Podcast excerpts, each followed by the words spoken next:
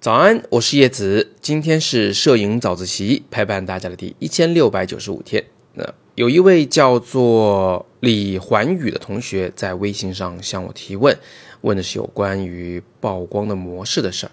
我今天在这里呢来简要作答。首先呢，他问了这么个问题，他说：“叶老师，您一直说要用这个光圈优先档，那我的问题呢有两个。第一个问题，用光圈优先档，不管怎么拍。”相机都会自动调整快门速度，有光圈调整所带来的这个曝光变化会被快门调整所抵消掉。那既然这样拍出来的照片都是一样的，为什么我们还要去刻意调光圈呢？这是他第一个问题。我先回答这个问题。首先呢，用光圈优先模式拍照，并不是说拍出来照片就都是一样的，它可能在两个维度上可以发生变化。第一个，在曝光的结果上。你可以通过曝光补偿这个功能，加曝光画面就会更亮，减曝光画面会更暗。另外，别忘了调整光圈可以导致画面有效果上的变化。用大光圈的时候呢，背景和前景会模糊，这就是所谓的小景深效果；用小光圈的时候呢，背景和前景都会清楚，也就是所谓的大景深的效果。为什么我们在生活中常用光圈优先档呢？其实道理很简单，就是当我拿着相机往这一站，我先要决定的是光圈。比如说我往风景里一站，那我十有八九是用小光圈拍照，因为我希望前后景都清楚啊。如果我是往一个姑娘前面一站，我今天要拍她拍写真集，那我十有八九用的是一个偏大的光圈。为什么呢？因为人像摄影中常常需要背景有点模糊，来让观众的注意力集中在我拍的这个可爱的姑娘上。如果你说我拍的是夜景啊，都市的灯光可以，那这就分两种情况。如果你当时没带三脚架，为了保证快门速度能快一点，不要因为你的手抖而模糊，这个时候你肯定是用大光圈拍照。但如果你带了三脚架，那为了保证前后景都清楚，甚至能让那些小星光出现一些星芒的啊，一个非常漂亮的神奇的效果，那么你就得用小光圈拍照，并且把相机架在三脚架上。你看，我们站在一个场景中，脑中先决定的就是光圈的大小，在此基础上，快门的数值是什么，具体是哪个值，其实我们并不是特别的关心。所以这就是为什么生活中我们常用光圈优先档的原因。接下来我们看看他的第二个问题，他问：呃，当我们想要把这快门速度调慢来拍照的时候啊，光圈优先档无法做到，我们就只能用手动曝光档了。但您又说手动曝光档很少使用，那到底什么时候使用呢？那这里面呢又要分几个小点来跟大家解释。首先第一点呢，所有的曝光档位。包括光圈优先、快门优先、手动曝光、自动曝光，所有这些档位无非就是调整了三个值：光圈、快门、感光度，就是曝光的三要素。只不过这些曝光的模式啊，它对于先调哪个值、后调哪个值、根据哪个值决定哪个值的这个逻辑是不一样的。这就好像是一个小男孩、一个小女孩坐在桌子的对面。桌上呢摆着三个水果，一个香蕉，一个苹果，一个橘子。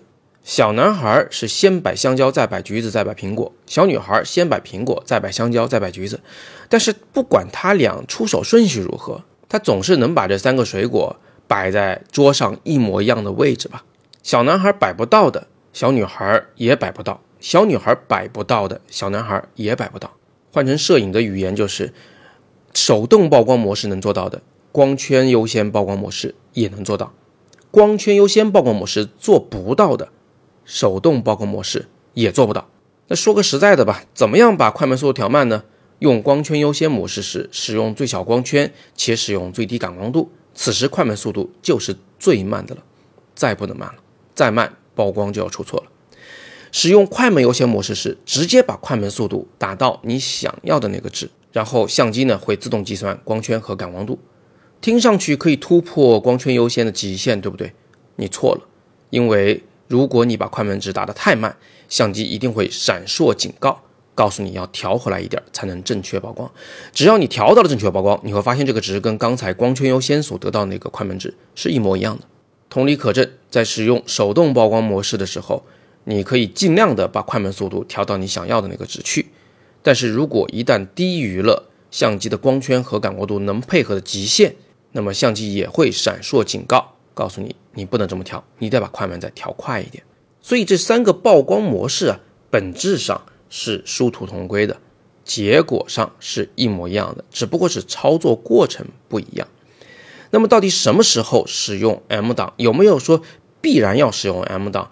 呃，手动曝光模式不能使用光圈优先的时候呢？其实是有的。你得这么来理解这件事情，就是相机啊，它要进行半自动曝光，比如说光圈优先或者快门优先曝光，它必须要有一个前提，就是它能够测量周围的光线的亮度。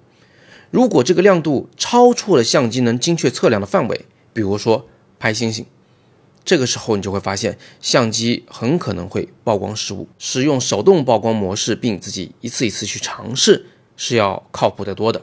另外还有一种情况，就是现场光线可能呃发生着剧烈的变化，比如说像舞台灯那种啊，就是闪来闪去、闪来闪去的，呃，这个时候相机的测光系统会受到极大的干扰。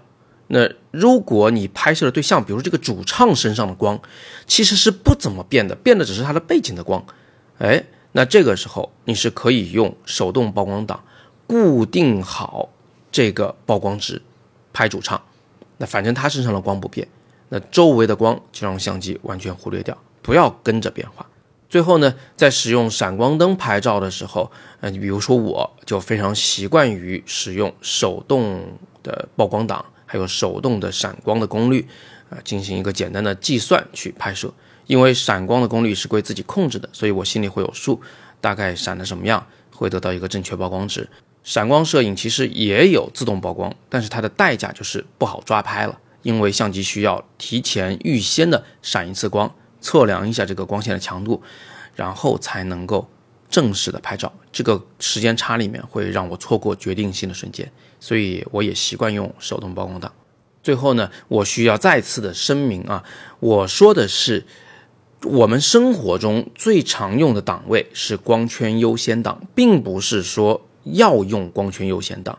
如果你说我喜欢用。手动曝光档，我觉得用它的时候能让我更快的了解光圈、快门、感光度三个值给我画面带来的效果的变化，能帮助我学摄影，那你尽管的用啊。但是我就想告诉你的是，它可能用起来会稍微慢一点，没有那么方便，在大部分情况下。那有人想用快门优先档啊，也是可以的。你比如说，你是一个体育摄影师，呃，你拍的这个照片必须要用二百五十分之一秒或者五百分之一秒，快了不行，慢了也不行，那你就应该使用快门优先档去拍照。这些曝光模式之所以会出现在相机上面，那一定是因为它有些用的啊，所以大家不要误会我的意思，好吧？通过今天的早自习，大家至少要死死的记住一点，就是所有的曝光模式。光圈优先模式、快门优先模式和手动曝光模式、自动曝光模式，它们本质上都是在控制有限的光圈、快门和感光度的档位。它们决定数值的逻辑不同、顺序不同，但是本质是一模一样的。如果光圈优先档做得到的，其他两个档位也一定都能做到；如果光圈优先档做不到的画面效果，那么其他两个档位也一定做不到。这一点是一定要把它想透的。好，那今天就聊这么多啊！如果大家是入门想学好摄影的话，可以戳底部阅读原文里边，我给大家推荐一个课——叶子的摄影入门课。我可以在视频里手把手的教你把相机给用好。如果你成为我们卡图摄影教育中心的超级会员的话啊，你可以看到有很多的专门针对会员的讲座。怎么加入呢？就在底部的那个黑色的卡片戳进去了解。今天呢是摄影早自习陪伴大家的第一千六百九十五天我是叶子每天早上六点半微信公众号摄影早自习不见不散。